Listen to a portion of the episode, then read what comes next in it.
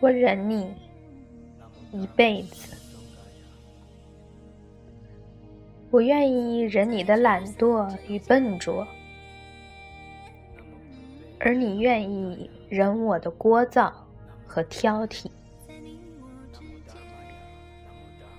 每一段爱情都需要忍耐，还能忍受，就是因为爱。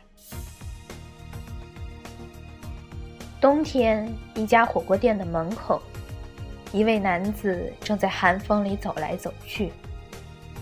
虽然穿着大衣，仍然被冻得瑟瑟发抖，可他还是坚持不停的快步走着，不时还抖抖身上的大衣，把怀里好不容易积起来的热乎气儿都抖干净。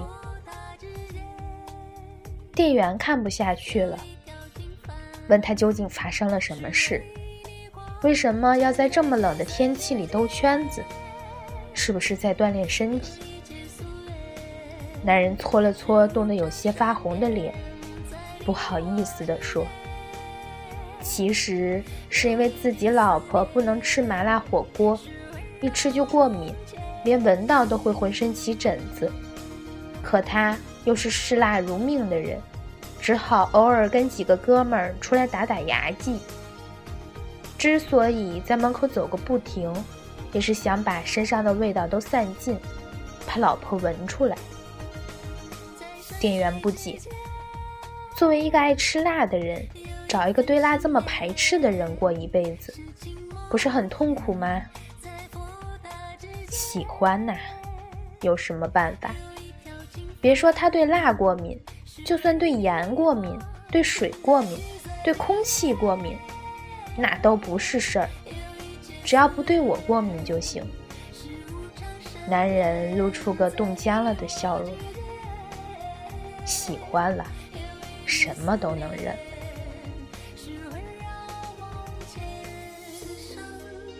坐船从香港去澳门。看到一个女孩在船舱里呕吐，抱着袋子折腾了一路，看上去难受的撕心裂肺。我过去帮她换袋子，她虚弱地说：“谢谢。”眼看她面色苍白的样子，我不忍心离开，于是拍着她的背，努力找些话题陪她聊天，想分散她的注意力。女孩说自己是香港人，去澳门是为了看男朋友。我说她怎么不来看你呢？她叹气说，她父母都有很严重的疾病，需要卧床护理，不能长时间离开。我又问，那你怎么不干脆去澳门跟他一起生活呢？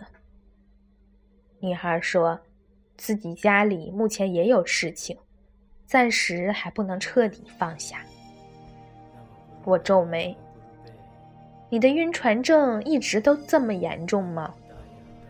他说：“是，每次都吐，吃药都没有任何改善。”我说：“那你经常去澳门？”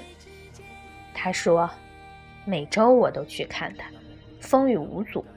去的时候吐一次，回来还要再吐一次。”我惊讶地问：“你们恋爱多久了？”女孩想了想，算起来我们十八岁恋爱，今年我二十八岁，这已经是我们恋爱的第十个年头了。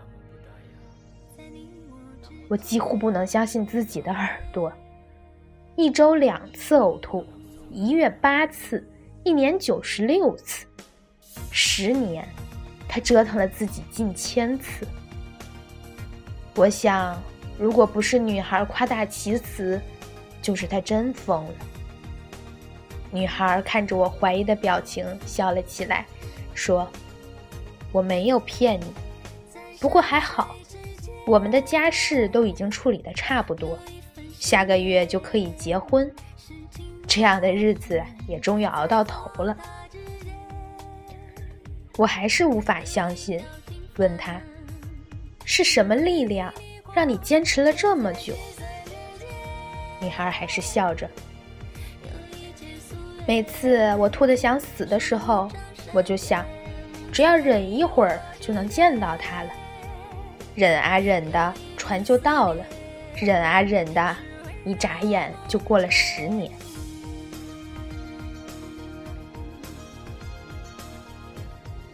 一对老夫妻，妻子有严重的洁癖，丈夫却正相反，很不讲个人卫生，又不喜欢做家务。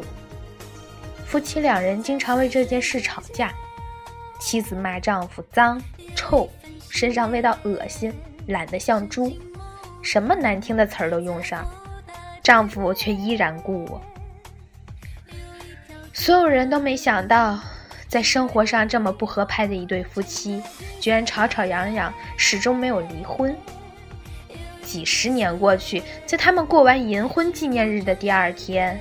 老太太忽然被送进了医院。经过诊断，她患上了帕金森综合症。儿女们都劝老父亲把他留在疗养院里。他们很清楚，父亲被母亲照顾了一辈子，连起码的清洁房屋都不会，又怎么伺候病人？谁知父亲十分坚持。将老太太接出医院，带回了家。多年过去，再到他们家做客的人都深深的感到惊讶。那间小小的二人居所被打扫得窗明几净，老太太丝毫未见消瘦，面色红润健康。虽然坐在轮椅里，目光呆滞，流着口水。老头儿却耐心的一再帮她擦干净。老两口身上的衣服十分整洁，散发着老太太最喜欢的柠檬香皂味道。房间里甚至还养了几盆花草，青翠欲滴，洋溢着勃勃生机。我们以为老头找了保姆或者保洁员，后来跟他聊天才知道。他谁也没找，完全是自己一点点学着照顾病人，清理房间、烧饭做菜、洗衣叠衣。有什么不会的就问邻居和儿女，甚至学会了上网查找菜谱和养生妙招。这些年，他给老伴儿擦屎、擦尿、洗澡、刷牙，照顾得无微不至。自己也打理的清清爽爽，彻底改变了生活习惯。亲友们都佩服他，老头儿却一本正经的纠正：“我老婆才值得佩服。”我想到自己以前那么邋遢，他居然可以忍我那么多年，就觉得他是真的爱我，所以我还他多少都是应该。他掰着手指头给大家算。他忍了我半辈子，我再忍他半辈子，我们俩凑到一起就是一辈子，这才是圆满。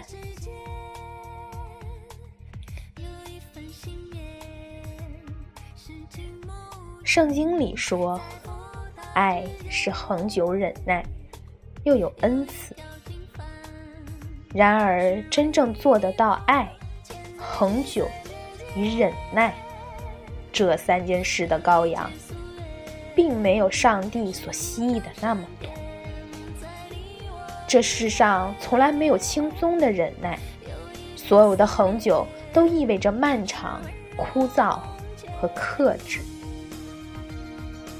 最初，爱是甜蜜的麻药，让人变得热血冲头、任劳任怨、拼尽全力，可以大幅度提高痛苦的忍耐力。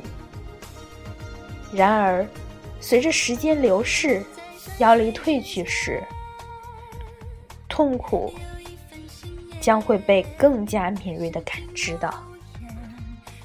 更重要的是，那时才会发现忍耐已成为了一种习惯，在苦涩中悄然品出人生的种种滋味来，如茶般回甘，离不开，无从割舍。这让人无法自拔，也让人心甘情愿。被求爱时，听到的无非是“我想你，我等你”类似的誓言。又有几人敢于信誓旦旦地说出一句“我忍你一辈子”？我愿意忍你的懒惰与笨拙，而你愿意忍我的聒噪。和挑剔。更重要的是，因为心疼对方忍耐时的痛苦，我们愿意为彼此尽力修正自身的缺陷，从而变成更优美默契的对手戏。这才是诗一般的结局。这谈不上完美，却是极致浪漫的深层奥义。